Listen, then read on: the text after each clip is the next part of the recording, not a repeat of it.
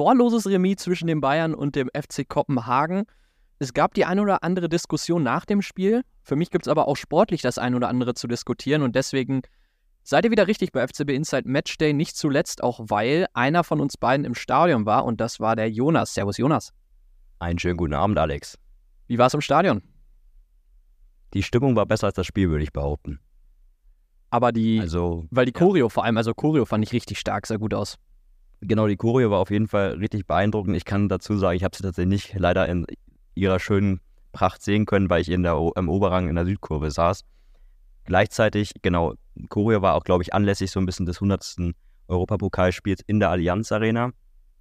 Und auch, muss man ganz klar sagen, die Kopenhagen-Fans haben ja auch eine kleine Choreo vorbereitet gehabt mit ein bisschen Pyrotechnik dazu. Also es hatte schon so ein bisschen was von, ja, K.O.-Spielatmosphäre, würde ich es behaupten. Und dann war das Spiel hat leider daran nicht so gut anknüpfen können an dieses Niveau, was vielleicht aber auch so ein bisschen an den ganzen Umstellungen einfach auch auf Seiten der Bayern vielleicht auch daran gelegen hat. Wollen wir erstmal aufs Personal so ein bisschen gucken? Ja, ich habe eine Frage. Ging die Choreo eigentlich auch mit in Oberrang rein oder äh, war, wart ihr da quasi nicht dran beteiligt? Ich habe es gar nicht mehr im Kopf gerade. Wir waren gar nicht dran beteiligt. Also es waren nur Mittelrang und ähm, ja, die Kurve in sich. Ah, okay. Ja. Nee, klar, wir können mal aufs Personal schauen. Ähm, eine Sache, die mir da aufgefallen ist, ist sehr wenig Spieler auf der Bank, was, glaube ich, auch mit der Personalsituation allgemein zusammenhing. Weil natürlich ein Masraui fehlte, ein Musiala, ein Delikt, also die, die alten Bekannten, wenn man so möchte, fehlten. Wie war dein Eindruck bei der Aufstellung? Da, glaube ich, ging im FCB-Lager, gingen ging die Meinungen so auseinander bezüglich Rotation. Der eine hat sich mehr erhofft, der andere hat gesagt, geile Startelf. Wie war dein Eindruck? Also ich muss sagen, ich, ich konnte die Startelf sehr, sehr gut nachvollziehen. Also ich glaube, Nusay Masraoui, der war ja erkrankt, der ist ja aus dem Hotel wieder abgereist, deswegen war er auch, er auf der Bank oder im Kader war er generell nicht. Deswegen hat auch Conny Leimer wieder hinten rechts gespielt. Gleichzeitig muss man auch sagen, Goretzka, weil Min Jae Kim auch aktuell angeschlagen fehlt, hat dann in der Innenverteidigung ausgeholfen, was er ja auch zum Beispiel im DFB-Pokalspiel gegen Münster sehr, sehr gut gemacht hat und auch gegen Dortmund dann mal über, äh, über 30 Minuten, als Upamecano vorzeitig runter musste. Gleichzeitig glaube ich, wo dir so ein bisschen das Herz aufgegangen ist, dass äh, Rafa Guerrero auf der 6 beginnen durfte, beziehungsweise auf der 8. Und gleichzeitig hat man Müller, den wir auch gegen Köln schon eigentlich erwartet hatten in der Startelf, hat mal wieder von Anfang an gespielt. Mathis Tell, der ja ein Edeljoker unter Thomas Tuchel war, hat mal wieder begonnen. Also ich war sozusagen mit der Aufstellung echt sehr, sehr zufrieden. Wie sah es bei dir aus? Ja, zufrieden war ich auf jeden Fall auch. Vor allem, weil das Personal einfach so grundsätzlich gut aussah. Ich finde aber trotzdem allgemein ist es schon ein Spiel und klar, das hört man dann vielleicht nicht so gerne, wenn man gerade mal bei so einem Spiel im Stadion ist, aber meiner Meinung nach ist es ein Spiel, wo man viel rotieren kann, vor allem wenn man sich, und das ist vielleicht auch so ein kleiner Seitenhieb gegen Thomas Tuchel, den man von mir jetzt nicht so oft hört, aber wenn man sich oft über den Fitnessstand der Spieler beschwert und den engen Spielplan und so weiter, dann finde ich, kann man in so einem Spiel eine Alfonso Davis mal eine Pause geben und einen Franz Kretzig reinschmeißen. Davis, der sehr lange auf dem Platz stand. Und gleiches dann auch für einen Harry Kane, der zum Beispiel in beiden DFB-Pokalspielen keine Minute gekriegt hat, hat in zwei K.O.-Spielen und in solchen Spielen wie gegen Kopenhagen kriegt er dann 90 Minuten. Finde ich, hätte man auch einen Tell gut in den Sturm ziehen können und einem Serge Gnabry ein paar Minuten geben können. Das war jetzt so mein Punkt, dass ich mir da noch einen Gnabry erhofft hätte, zu dem ich auch noch, falls ihr es gelesen habt, FCB Inside Match der Community auf FCB Inside ein längeres Feature zu Gnabry geschrieben habe und da habe ich mir auch erhofft oder so ein bisschen damit, ja, oder hätte gedacht, dass er auf dem Platz steht und da mal wieder so ein bisschen Selbstvertrauen tankt. Das sollte aber nicht passieren. Deswegen, ich fand es im Grundsatz gut. Guerrero, sehr schön, aber mehr Rotation hätte ich mir tatsächlich noch gewünscht. Ich glaube, zum Kopenhagen-Personal müssen wir nicht so viel sagen. Du hast es schon auch so ein bisschen angedeutet, weil da auch die Bayern dann nicht so richtig in Fahrt kamen, weil die Kopenhagener sehr tief standen. Ne? Also ich weiß nicht, wie du die Anfangsphase dann auch im Stadion wahrgenommen hast. Generell sehr, sehr ereignislos oder ja, ereignislos passt, glaube ich, ganz gut weil die Bayern einfach nicht so richtig in, das, in ihr Spiel reingekommen sind. Das hast du so ein bisschen auch gemerkt an den Abstimmungsproblemen. Ich fand jetzt auch ein Guerrero war nicht so gut eingebunden im Mittelfeld. Also da hat er mir als Joker, wo er ja auch zum Beispiel dann gegen Heidenheim gestochen hat, sehr, sehr gut gefallen. Jetzt hat er mir, wie gesagt, eher weniger gut gefallen, aber es ist natürlich im Stadion auch mal so eine etwas andere Wahrnehmung ähm, von, von, der von, von daher. Mattes Tell, also ich fand auch Mattes Tell und Alfonso Davis haben nicht so gut auf links außen harmoniert. Also das öfters ist mir aufgefallen, dass ein ähm, Jan Davis immer den Laufweg, den Offensiv mit angeboten hat, aber Tell dann eher Richtung Mitte abge äh, abgedreht ist und da nach Optionen gesucht hat. Also da hat meiner Meinung nach nicht so alles zusammengepasst. Und gleichzeitig spielt schon an Kopenhagen natürlich die stehen unter Druck in der Gruppe, die müssen noch liefern, die müssen punkten. Das haben sie jetzt heute dann auch, dadurch, dass das Spiel natürlich torlos ausgegangen ist, gemacht. Sie haben einen Punkt aus München entführt, das, damit sind sie wahrscheinlich auch hochzufrieden.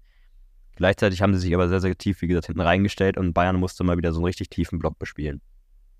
Ja, Tell und Davis, finde ich, hast du messerscharf erkannt dann äh, vom Oberrang ganz oben unterm Dach der Allianz Arena. Also Respekt dafür, weil das wurde, glaube ich, auch bei The Zone ziemlich genau so analysiert und so habe ich es auch wahrgenommen. Das hat nicht so ganz harmoniert zwischen Tell und Davis, obwohl sie das schon häufiger, wenn wir ans Hinspiel denken, zusammen gemacht haben, wo Tell dann auch auf den linken Flügel eingewechselt wurde. Aber ja, Tell hat den Ball häufig länger gehalten, hat so ein bisschen die 1 gegen 1 Situation gesucht, was ich ganz gut fand. Aber es passte dann nicht so mit dem, was Davis sich, glaube ich, in Ballbesitz vorgestellt hat. Also da, da würde ich hundertprozentig mitgehen. Zu Guerrero, ich fand es auch ein bisschen nicht unglücklich. Ich würde sagen, dass es einfach, dass er sehr blass geblieben ist. Ich fand, man hat in der ersten Halbzeit gesehen, dass er sehr häufig auf die Zehnerposition rückt. Also da will er dann wirklich sehr tief in die Offensive reingehen, was ein guter Gedanke ist, finde ich hat dann gemerkt, das klappt nicht so richtig und hat sich dann in der zweiten Halbzeit auch mehrere Bälle mal fast schon in der Innenverteidigung abgeholt, beziehungsweise sehr, sehr defensiv, um da ja auch nochmal mehrere ja, Räume zu bespielen und da nochmal zu gucken, wie es da klappt. Also Guerrero würde ich auch mitgehen, kam nicht gut rein ins Spiel. Ich habe es für mich so wahrgenommen, dass er, glaube ich, auch noch Spiele braucht, um ins Bayern-System reinzukommen weil das haben wir beide ja auch in den letzten Wochen analysiert, dass die Startelf schon sehr eingespielt war, ab dem Mittelfeld, vor allem dann in der Offensive. Und da werden dann natürlich Guerrero und Tell eigentlich ziemlich random reingeschmissen in die Mannschaft. So habe ich es jetzt äh, für mich erschlossen. Sehe ich ähnlich. Natürlich fällt aktuell auch noch Musiala aus, der hoffentlich gegen Union Berlin wieder zurück in die, in die Mannschaft rückt. Ich finde, man kann da ruhig auch einen Thomas Müller mit reinwerfen, weil natürlich ist es generell dann für die Offensivspieler, wie gesagt, ein Guerrero und Tell Müller sind alles offensiv denkende Spieler.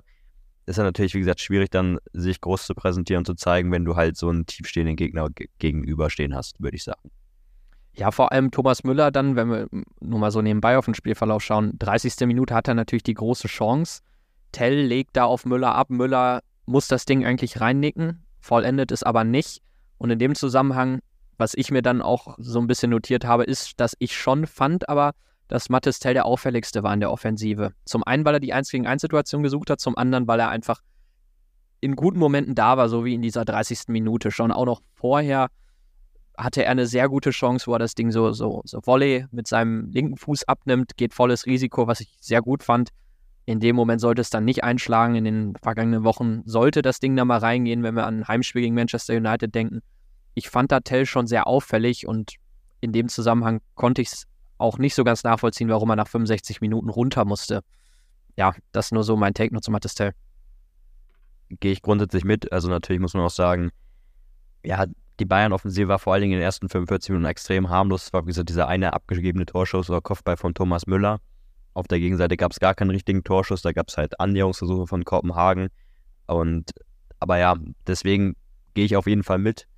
Tell hat herausgestochen, aber es lag einfach daran, dass auch ein Coman, ein Harry Kane, ein Thomas Müller, wie gesagt, alle sehr, sehr blass geblieben sind, weil sie einfach nicht, ja, nicht in ihr Spiel fanden. Bleiben wir mal so ein bisschen dabei, wie sich dann die erste Halbzeit, gut, die erste Halbzeit haben wir damit ja eigentlich schon abgedeckt, kann man ja nicht anders sagen. Also in der 27. Minute hat Rooney, wenn er so ausgesprochen wird, ich glaube, er wird sogar so ausgesprochen, eine sehr gute, sehr gute Chance, ja, tatsächlich Kopenhagen da in Führung zu bringen. Das war so eine Szene, wo auch im Zentrum raus die Bayern keinen Zugriff hatten. Sollte aber auch über lange Zeit dann die einzige Großchance für Kopenhagen werden. Wie hast du dann die Bayern in der zweiten Halbzeit gesehen? Hast du da irgendwie vom Auftreten einen anderen FC Bayern gesehen? Schwierige Frage tatsächlich, weil ich kann es gar nicht so richtig beantworten. Also man hat schon gesehen, dass sie dann, vor allen Dingen je länger das Spiel dann ging, ähm, gesehen haben, Kopenhagen wurde müder. Man kann sie jetzt noch verwunden.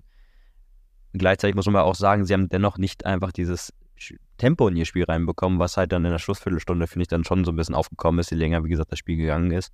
Weil für mich, wie gesagt, ein Davis wurde überhaupt nicht mit eingebunden zunächst. Das wurde erst besser, als ein Sané dann auch auf dem Platz mit da ist, der dann auch das Auge dann für, für Davis auch so ein bisschen hatte, weil ich finde vor allen Dingen Bayern ist dahingehend halt stark, wenn halt die Außenverteidiger wirklich mit ordentlich Speed nachrücken und dann halt in die Hinterraum der Kette halt laufen und dann sozusagen der, von der Grundlinie dann ja, in den 16er Flanken und das hat mir, wie gesagt, am Anfang extrem gefehlt.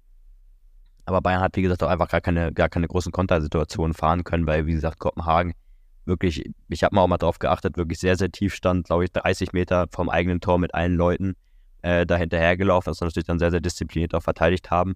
Also du hast gesehen, die wollen, sie wollen vor allen Dingen, wir hatten auch sich mit einem Heimsieg im letzten äh, Champions League Gruppenspiel in diesem Jahr dann halt äh, verabschieden. Aber es hat im Endeffekt dann einfach nicht geklappt, weil ich finde auch so die ganz glasklaren Chancen, die gab es dann trotzdem auch nicht. Nee, in der zweiten Halbzeit dann eigentlich gar nicht mehr. Die gab es dann eher für Kopenhagen, muss man sagen, in der 87. Minute, wo dann Manuel Neuer nochmal zeigen kann, dass er nach wie vor die absolute Qualität hat, um bei den Bayern zwischen den Pfosten zu stehen und dann auch nochmal so ein bisschen unterstreicht, warum er auch einen neuen Vertrag nochmal gekriegt hat. Doppelparade, 87. Minute, da macht er das richtig gut, hält den Bayern den Punkt fest und hält so ein bisschen auch an der ja, Serie, an der fest, dass man halt einfach zu Hause über lange Dauer ungeschlagen bleibt. Also das vielleicht auch nochmal so, ein, so eine Side Note, die da ganz, ganz angenehm ist für die Bayern-Fans. Aber sonst muss man sagen, wie du es gesagt hast, die Bayern haben da keine richtige Chance mehr.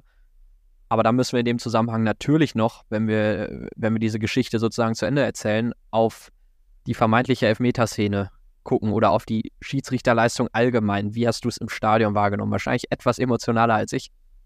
Etwas emotionaler, definitiv, weil dann einfach, wie gesagt, ja, man muss schon sagen, die Fans natürlich auch dann noch ungeduldiger wurden. Man hat immer noch gehofft, dass da einer reinfällt und dann gab es zwischenzeitlich den Pfiff dann, wo es dann um den Elfmeter dann ging in der Nachspielzeit noch. Da hast du dann gedacht, okay, jetzt schießt Harry Kane noch den Elfmeter rein und dann hat man zumindest einen 1 ja, Heimerfolg noch gefeiert. So kam es dann ja nicht. Ich muss sagen, zur Handszene ich habe es halt wirklich vom Operan gesehen und keine einzige Wiederholung tatsächlich gesehen. ähm, ich habe irgendwie gesehen, dass der Ball in Richtung Hand gegangen ist. Man muss ganz klar sagen, dass es in der Champions League-Saison auf jeden Fall schon gepfiffen worden ist. Gestern auch bei Newcastle gegen PSG beispielsweise gab es für weniger sogar noch einen Elfmeter. Also da, wie gesagt, da hätte es einen geben können. Für mich, ich weiß nicht, wie es für dich war, ich fand sogar noch eine Szene weiter vorne und zwar Thomas Müller, als er im Strafraum wirklich als es eine Flanke gab und er wirklich einfach nur, der Gegenspieler ihn einfach nur wirklich ähm, hinten in den Rücken einfach nur wegschubst mit beiden Händen.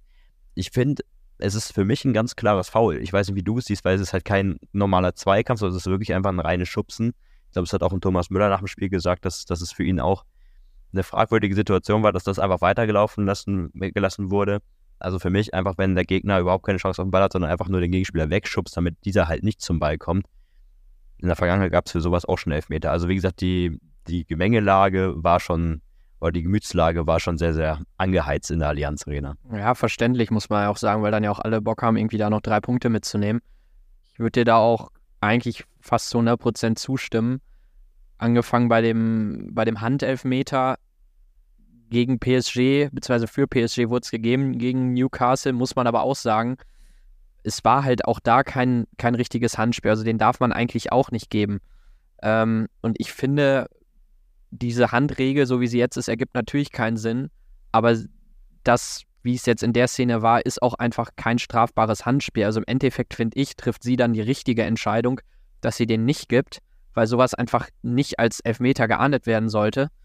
Aber dadurch, dass man halt sowas am Abend vorher in Paris sieht, wo es per VAR gegeben wird, und dann sieht man es in München, wo es per VAR zurückgenommen wird, ergibt es halt einfach keinen Sinn. Deswegen verstehe ich da natürlich auch den Unmut. Und genauso bei der Müller-Szene, ich glaube, er hat es auch so ein bisschen so gesagt, dass er sagt, dafür hätte er eigentlich einfach bestraft werden müssen, der Kopenhagen-Spieler, weil es natürlich total sinnfrei ist, ihn da umzuschubsen und er bietet es eigentlich der Schiedsrichterin da an. Ich finde, es war aber keine Szene, die man mit dem VAR dann hätte geben müssen. Also ich finde, das war so eine klassische Szene, wo sie einfach im Spiel auf den Punkt zeigen sollte, aber jetzt nicht, wo ich dann nochmal für rausgehen würde. Also so in dem Sinne konnte ich da dann noch mitgehen. Ja, habe mich dann auch ein bisschen gewundert, warum sie nicht direkt auf den Punkt gezeigt hat, aber nicht so strafbar genug, dass ich da nochmal rausgegangen wäre. Aber klar, es ging drunter und drüber und ich glaube allgemein war die Schiedsrichterleistung nicht ganz glücklich, weil nicht eine ganz klare Linie zu erkennen war und noch die eine oder andere unglückliche Entscheidung, wie mit dieser einen Ecke und der gelben Karte gegen Ulreich da noch dabei war, fand aber jetzt den Fokus darauf, darauf auch im Nachhinein dann viel zu krass, muss ich sagen, weil dafür war das Bayern-Spiel viel zu schwach und dafür waren die Szenen im Strafraum dann auch nicht eindeutig genug. Kennst du eigentlich den Hintergrund, warum Ulreich gelb äh, bekommen hat? Also ich muss sagen, ich habe überhaupt nichts verstanden. Also ich habe es aber auch nicht mitbekommen. Ja, sowas. Ich habe nur, ja, ich habe das Stadion einfach nur gepfiffen und dann Ulreich dann gelb bekommen. Deswegen ich habe überhaupt nichts mitbekommen. Du hast dann auch einfach mit mitgepfiffen. nee, also das, das ist äh, möglich. Ja, nee, also das war, das war diese Eckenszene, die nicht gegeben wurde. Also es war, war ja der Fernschuss den dann der Kopenhagen-Keeper ähm, Grabara hält. Und es ist ganz kleine Ecke und sie, sie gibt dann Abstoß und Ulreich regt sich zurecht auf. Trotzdem muss man sagen, wenn er sich da so krass aufregt, dann ist so eine gelbe Karte auch zurecht, aber sie muss halt einfach Ecke geben und das sollten auch die Linienrichter sehen. Das äh, sollte eindeutig sein und dass sie bei sowas dann Abschluss gibt, ja, das hat das ganze Bild dann nochmal so zu Ende oder gezeichnet sozusagen. Also da, ja, hätte Ecke für Bayern geben müssen. Aber na, also nach einem, nach einem Schuss von Kane war das dieser, dieser Fernschuss. So eine mhm. Halbchance. Ja. Also ich, ich glaube, wir müssen einfach sagen, auch wenn die Schiedsrichterleistung vielleicht eher ausbaufähig war, tut es in München jetzt am, am heutigen Mittwochabend auf jeden Fall nicht weh, weil sie, wie gesagt, schon vorzeitig fürs Achtelfinale als Gruppensieger ja, qualifiziert sind. Gleichzeitig, ja, was sind so deine, was ist dir so aufgefallen? Was, ja, was ist, wäre es dir vielleicht auch positiv aufgefallen? Und was kann man auch aus dem Spiel für die nächsten Spiele so ein bisschen als Schlüsse ziehen? Positiv aufgefallen neben Neuer ist mir Leon Goretzka, der es in der Innenverteidigung wieder sehr souverän gemacht hat. Und da muss man auch sagen, dass die Bayern sowieso defensiv sehr gut standen, haben da wenig angeboten, spielen da wieder zu Null, was jetzt für Neuer auch ganz gut ist, der jetzt schon mehrere Spiele auch wirklich zu Null gemacht hat gegen Köln, gegen Darmstadt. Also das ist ja auch eine Serie, die er dann ganz gerne mitnimmt. Sonst muss ich sagen, ist mir da aber keiner wirklich, wirklich positiv aufgefallen, muss ich ganz ehrlich sagen. Im Gegenteil, mir ist eher aufgefallen, dass den Bayern ein ganz bestimmter Spieler fehlt. Und das ist heute deutlich geworden, fand ich. Und der hört auf den Namen Jamal Musiala. Ich fand, das war so ein Spiel, da hat man gemerkt, Musiala, der auf engem Raum brutal stark ist. Das hat er im Hinspiel gezeigt, wo er aus Szenen, wo man gar nicht mehr damit rechnet, dass die Bayern noch zurückkommen, hat er dann ein 1 zu 1 gemacht. Er, die Kopenhagener stehen tief. Also das war genau so ein Musiala-Spiel. Müller, der hat einfach das Spiel nicht so beeinflussen können, wie er sich das, glaube ich, erhofft hat. Und deswegen wäre das, glaube ich, was für Jamal Musiala gewesen. Da hat man gesehen, wie abhängig zum Teil die Bayern auch von ihm sind inzwischen und wie wichtig er für das Bayern-Spiel ist, weil ich finde, der hat heute brutal gefehlt. Hast du auf jeden Fall sehr, sehr gut auf den Punkt gebracht. Da habe ich gar nicht, noch gar nicht so richtig drüber nachgedacht, wenn ich ehrlich bin ja, du sprichst es an. Harry Kane und Thomas Müller sind beides keine Spieler, die irgendwie mal drei, vier Gegenspieler mal stehen lassen und dann damit mal irgendwie einen, ja, einen sehr, sehr defensiven Abwehrregel knacken. Das hätte ich mir heute, wie gesagt, ein bisschen mehr dann auch von Mattes Taylor, natürlich, der hat viel probiert, aber auch von einem Kingsley Coman gewünscht, der, finde ich auch, ja, wie gesagt, eine sehr, sehr unauffällige Leistung gebracht oder an den Tag gelegt hat. Mit Leo Sané, du hast da schon gesehen, dass er nochmal will, dass er, dass er, wie gesagt, auch, der einfach aktuell in einer sehr, sehr guten Form ist und dann nochmal dann, ja, die Beine in die Hand nimmt und dann nochmal alles probiert. Aber ja, es hat heute einfach ganz klar so ein Kreativspieler einfach auf der 10 gefehlt, fand ich auch. Ich glaube auch, dass ein Guerrero möglicherweise in guten Tagen diese Rolle so ein bisschen mehr einnehmen kann.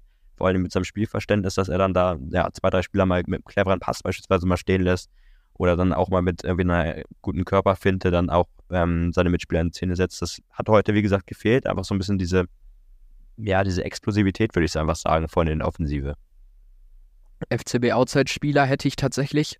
Und das wäre ja, Thomas Müller, weil die Gesamtsituation gerade einfach unglücklich ist, muss man sagen. Zum Teil auch fremdverschuldet, wenn man so sagen will, weil er gegen Köln hätte von Anfang an spielen müssen oder zumindest ab der 60. hätte reinkommen müssen. Das war so eine Entscheidung, die ich von Thomas Tuchel nicht nachvollziehen konnte. In diesem Fall kommt dann jetzt noch hinzu, dass er sehr unglückliche 90 Minuten hinter sich hat. Diese Großchance in der 30. Minute hat, wo er ja so ein bisschen, also ich glaube, es hätte ihm sehr gut getan, und er kam halt ins Bayern-Spiel einfach nicht so richtig rein. Und das ist natürlich unglücklich in der Phase, wo du, wo du wenig Momente kriegst, um dich zu beweisen. Also dann kriegst du mal ein so ein Spiel gegen Kopenhagen, da soll es nicht so richtig laufen. Also ich möchte gar nicht sagen, FCB Outside-Spieler Müller, er macht gerade total viel falsch, um Gottes Willen. Es ist gerade einfach die Gesamtsituation, die sehr unglücklich ist und das gipfelte für mich dann so ein bisschen in diesen 90 Minuten, die er da hatte. Ja, kann ich tatsächlich nicht groß gegen argumentieren. Also ich glaube, aktuell hat Müller, wie gesagt, keinen so leichten Stand, weil er in den Spielen, jetzt sagt man ja auch, wo jetzt ein Musiala, wie gesagt, fehlt, der möglicherweise gegen Union dann ja, vielleicht auch schon wieder ja, Einsatzminuten kriegt. Er hat diese Zeit, sozusagen diese Verletzungspause von Jamo Musiala, diese dreiwöchige, natürlich war auch eine Länderspielpause mit dabei, nicht hundertprozentig gut oder viele Argumente für sich sammeln erstmal können. Aber ja, du meinst auch, fremdverschuldet bin ich ähnlich oder bin ich beide. Ich glaube auch, dass im Spiel ihm gegen die Kölner sehr, sehr gut gelegen hätte, die sehr, sehr aggressiv gewesen sind, wo Müller ja auch ein, ein sehr, sehr zweikampfstarker Spieler meiner Meinung nach ist, der dann auch mal, wie gesagt, mit vielen Extraläufen dann auch die Gegner zu Ballverlusten zwingt und dann auch vor allen Dingen mit ja, sehr, sehr guten Pässen dann eine aufge, was soll ich sagen, eine sehr, sehr aufgerückte Defens ähm, also gegnerische Mannschaft dann einfach auch mit guten Pässen in die Spitze, mit, mit einem guten Auge für den Mitspieler dann eher entschlüsseln kann. Das war, wie gesagt, heute nicht der Fall. Das hat aber, wie gesagt, auch ein, ja, ein Thomas ähm, Tuchel, aber was soll er auch anderes sagen und im Nachhinein auch gesagt, dass er da jetzt den, den Neuling quasi in der, äh, ja, in der, in der Startelf heute jetzt keinen großen Vorwurf macht, weil halt, wie gesagt, der Gegner einfach schwierig zu bespielen war und wie gesagt, Müller ist jetzt kein klassischer Spieler, der, was ich meine, halt mal zwei, drei Gegenspieler mal mehr stehen lassen kann. Er hat auch, finde ich, am Anfang der zweiten Halbzeit sehr, sehr viel auf rechts außen gespielt. Da hat Matistel sehr, sehr viel, ja, war so ein bisschen 4-2-2, hat Matistel mit Harry Kane im Sturm gespielt, hat Müller viele Flanken reingeschlagen, aber natürlich, wenn dann auch Kopenhagen da hinten sehr, sehr kopfballpräsent ist und auch einen guten Keeper da hat, natürlich dann auch viele Flanken abpfl äh, abpflückt, da ist natürlich dann auch nichts Zählbares bei rumgekommen. Deswegen kann ich mich tatsächlich bei dem Take anschließen. Ja, das Nicht-Zählbare spiegelt sich ja dann auch in den Statistiken wieder, muss man sagen, wo Bayern dann nur auf neun Schüsse kommt, zwei Torschüsse, das sind ja Werte, die fast schon unterirdisch sind für Bayern-Verhältnisse. Die haben wir, glaube ich, in dieser Saison, wenn überhaupt, nur mal in der ersten Halbzeit gegen Galatasaray gesehen oder in den 90 Minuten. Da hatte Bayern auch sehr wenig Aktionen vor dem Tor. Und sonst auch, muss man sagen, 687 Pässe, auch eine Zahl, die für die, ja, also gut, sie, sie haben halt wieder eine hohe Anzahl an Pässen gespielt, aber diese, diese Pässe in die Tiefe waren halt viel weniger da. Die Chipbälle von Kimmich waren deutlich erfolgloser und genauso auch die Flanken, die er häufiger geschlagen hat. Also es spiegelt sich dann schon noch in den Statistiken so ein bisschen wieder, dass die Bayern dann nicht richtig gefährlich werden konnten. Ich weiß nicht, hattest du, hast du sonst noch was zu dem Spiel oder wollen wir sonst auf den Samstag 15.30 Uhr blicken? Nicht mehr viel inhaltlich zum Spiel. Ich finde noch eine Sache, die sollte man auf jeden Fall hier auch noch mal kurz erwähnen. Und zwar einmal nochmal Glückwunsch an Pavlovic und an Kretzig, die auch jetzt ihr Champions League-Debüt gefeiert haben. Ähm, sie haben ja, wie gesagt, in der Liga schon, schon auflaufen dürfen. Und ich glaube, beide haben auch im Pokal gespielt. Hat Pavlovic gegen Saarbrücken gespielt, ja oder nein? Ich weiß es gerade gar nicht. Nee, gegen Saarbrücken nicht. Okay, aber zumindest haben die beide ja ihr Bundesliga-Debüt gefeiert und jetzt haben sie ja sozusagen auf der internationalen Bühne äh, debütieren können. Und ich finde, das ist dann auch nochmal eine schöne Geschichte. Und sonst habe ich nicht mehr viel zum Spiel, sonst würde ich einfach sagen, blicken wir auf Samstag, blicken wir auf 15.30 Uhr, blicken wir auf Union Berlin. Union Berlin, die, glaube ich, mit etwas breiterer Brust mit neuem Trainer nach München kommen. Natürlich immer noch nicht in der Top-Verfassung, haben jetzt zuletzt ein 1 zu 1 gegen Augsburg geholt. Das war aber, glaube ich, tatsächlich, wurde als so ein bisschen ein Mini-Erfolg verzeichnet, weil man endlich mal wieder einen Punkt geholt hat, ein Spiel nicht verloren hat und so ein bisschen Leben in der Mannschaft dann auch gesehen hat, als Kevin Volland da noch ausgeglichen hat. Und dann jetzt gegen Braga heute Abend ein Spiel gehabt, was man eigentlich gewinnen muss in Überzahl, spielen auch eine sehr gute erste Halbzeit, haben dann in der zweiten Halbzeit eigentlich nur noch am Ende gegen Fofana, äh, in Form von Fofana dann eine gute Chance, aber man muss sagen, da war dann Braga auch näher noch am Sieg dran als Union. Von daher, Union kommt noch spielerisch nicht so richtig in Fahrt. Ich glaube, moralisch tut sich da ein bisschen was, dass sie da, ja, das dass sie da so ein bisschen motivierter und mit etwas breiterer Brust nach München kommen. Die Bayern, glaube ich, werden da dann wieder aufs etablierte Personal setzen. Oder ich weiß nicht, was du dir erhoffst oder erwartest von den Bayern am Samstag. Gehe ich auf jeden Fall davon aus. Dafür ist einfach das Spiel auch einfach aufgrund der tabellarischen Situation viel zu wichtig. Und du spielst zu Hause natürlich, wie gesagt, Union Berlin aktuell unten drin. Gleichzeitig, wie gesagt, was du aber schon sagst, ist vielleicht Union Berlin auch so ein bisschen ja, nicht ein taumelnder Boxer, weil dafür haben sie, sind sie jetzt aktuell zu lange am Taumeln, wenn du verstehst, was ich meine, weil sie, wie gesagt, sehr, sehr lange nicht gewonnen haben. Aber man muss ganz klar sagen, die individuelle Klasse, die individuelle Qualität, die sie natürlich haben, mit einem Robin Gosens, mit einem Kevin Volland, mit auch einem Leonardo Bonucci, ich weiß nicht, ich glaube, der war noch angeschlagen, jetzt zumindest am Wochenende zuletzt. Die ist auf jeden Fall da. Sie haben ja, wie gesagt, aufgrund der Champions League-Saison jetzt auch ordentlich nachgerüstet. Daraus gilt es jetzt so ein bisschen für den neuen Trainer eine Mannschaft zu formen. Aber wenn er das hinbekommt, dann finde ich, ist mit Union Berlin auf jeden Fall auch noch zu rechnen. Also ich gehe dann nicht davon aus, dass sie den Gang in die zweite Liga antreten müssen. Und vielleicht, ja, wird der erste Schritt auch schon aus Berliner Sicht am Wochenende in München getan. Ich glaube, wir hoffen beide nicht, dass es so ist. Du bist ja diesmal dann im Stadion, also verkehrtes, äh, getauschtes Rollenbild, sage ich jetzt mal. Da kannst du uns dann die Hintergründe zu geben. Hast du sonst noch was zum Unionsspiel? Nee, nicht wirklich. Ich finde, du hast es gut auf den Punkt gebracht bezüglich der Union-Situation. Ich denke und hoffe, dass wir da einen veränderten FC Bayern sehen, weil man muss dann sagen, im Endeffekt war es schon ein recht enttäuschendes Spiel dann heute Abend gegen Kopenhagen. Es war einfach viel zu wenig. Es war viel zu wenig Offensivdrang da ist, war viel zu wenig Spielfreude da und was Thomas Tuchel dann ziemlich ja, messerscharf dann noch analysiert hat am The Zone-Mikro, war, dass diese Szene, und ich weiß nicht, ob du das auch im Stadion wahrgenommen hast, diese Elfmeter-Szene, Anti-Elfmeter-Szene, die hat dann im Nachhinein die Bayern-Spieler so ein bisschen angefixt und es war da so ein bisschen mehr Aggressivität im Bayern-Spiel, so ein bisschen so ein Trigger-Faktor war da und das hat man direkt gemerkt. Es wurden Pässe schneller gespielt, es war mehr Tempo drin und da hat Tuchel gesagt, vielleicht hätten wir so einen Moment eher in der 60. Minute gebraucht, um dann noch so ein bisschen mehr Tempo reinzukriegen. Ich weiß nicht, ob du es auch in der Allianz Arena so wahrgenommen hast. Absolut. Also wir wollen ja jetzt nicht mehr so viele Wörter um die Kopenhagen-Folge, äh, ums Kopenhagen-Spiel verlieren, sag ich jetzt mal. Aber ja, genau, die letzten zehn Minuten, Viertelstunde, die hat mir sehr, sehr gut gefallen, auch inklusive der Nachspielzeit. Da hast du auch gemerkt, dass die Leute dafür brennen, dass dann Josua Kimmich dann nochmal und Thomas Müller zur Schiedsrichterin hinlaufen und sie nochmal wirklich mehrfach intensiv fragen, warum das jetzt kein Strafstoß war. Also genau diese Körperspannung, die hat mir so ein bisschen insbesondere in den ersten 45 Minuten gefehlt ich glaube, wir haben beide in der letzten Folge auch schon äh, in der Köln-Folge darüber gesprochen, dass wir damit vielleicht auch so ein bisschen auch gerechnet haben, dass es so ist. Wie gesagt, aufgrund der Ausgangssituation. Kopenhagen muss punkten aktuell noch, um halt noch weiter im internationalen Geschäft auch im nächsten Jahr vertreten zu sein. Und die Bayern sind halt einfach durch und da sind, wie gesagt, so viele wichtige Aufgaben, jetzt zumindest auch noch im, im Liga-Alltag bis zur Winterpause zu bestehen. Deswegen, ja, kann man es denen jetzt nicht übel nehmen. Grundsätzlich, aber ja, bin ich absolut bei dir.